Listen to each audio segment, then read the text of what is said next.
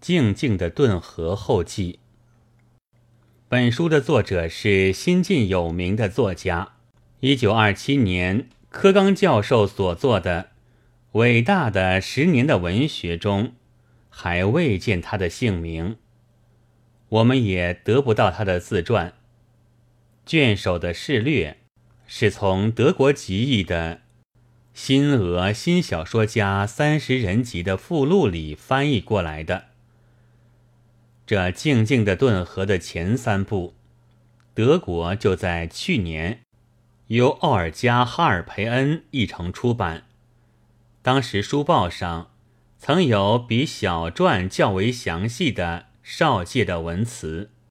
苏罗呵夫是那群直接出自民间而保有他们的本源的俄国的诗人之一。约两年前。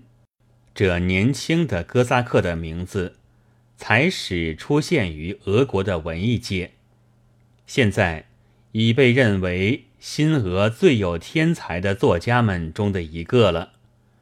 他未到十四岁，便已实际上参加了俄国革命的斗争，受过好几回伤，终被反革命的军队逐出了他的乡里。他的小说《静静的顿河》开首于一九一三年，他用炎炎的南方的色彩，给我们描写哥萨克人那些英雄的叛逆的奴隶们，布加乔夫、斯捷潘拉辛、布拉文等的描绘。这些人们的行为在历史上日渐其伟大的生活。但他所描写和那部分的支配着西欧人对于顿河哥萨克人的想象的不真实的罗曼主义，是并无共通之处的。战前的家长制度的哥萨克人的生活，非常出色的描写在这小说中。叙述的中枢是年轻的哥萨克人格里高里和一个邻人的妻。阿克辛亚，这两人被有力的热情所融接，共尝着幸福与灭亡；而环绕了他们俩，则俄国的乡村在呼吸，在工作，在歌唱，在谈天，在休息。有一天，在这和平的乡村里，蓦地起了一声惊呼：“战争！”最有力的男人们都出去了，这哥萨克人的村落也流了血，但在战争的持续间，却生长了沉郁的憎恨。这就是逼近目前的革命预兆。出书不久，华斯科普也就给予正当的批评。梭罗呵夫的《静静的顿河》。由我看来，好像是一种预约。那青年的俄国文学，以法对耶夫的《溃灭》、班弗罗夫的《贫农组合》，以及巴贝勒的和伊凡诺夫的小说与传奇等，对于那亲耳谛听着的西方所定下的预约的完成，这就是说。一种充满着原始力的新文学生长起来了。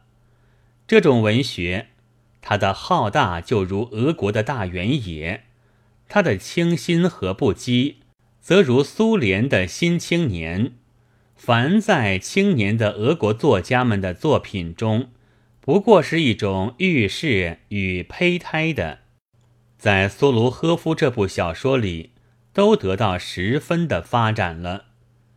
这部小说为了他那构想的伟大，生活的多样，描写的动人，使我们记起托尔斯泰的《战争与和平》来。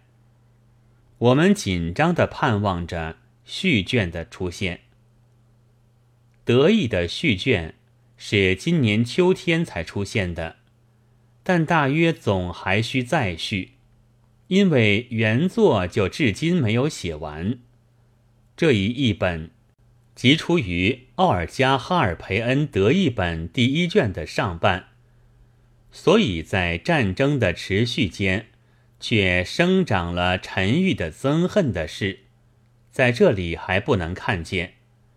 然而风物记书，人情复意，写法又明朗简洁，绝无旧文人描写画角婉转抑扬的恶习。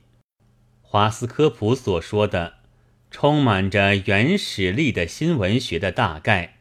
已卓然可以窥见。将来倘有全部译本，则其启发这里的新作家之处，一定更为不少。但能否实现，却要看着古国的读书界的魄力而定了。一九三零年九月十六日。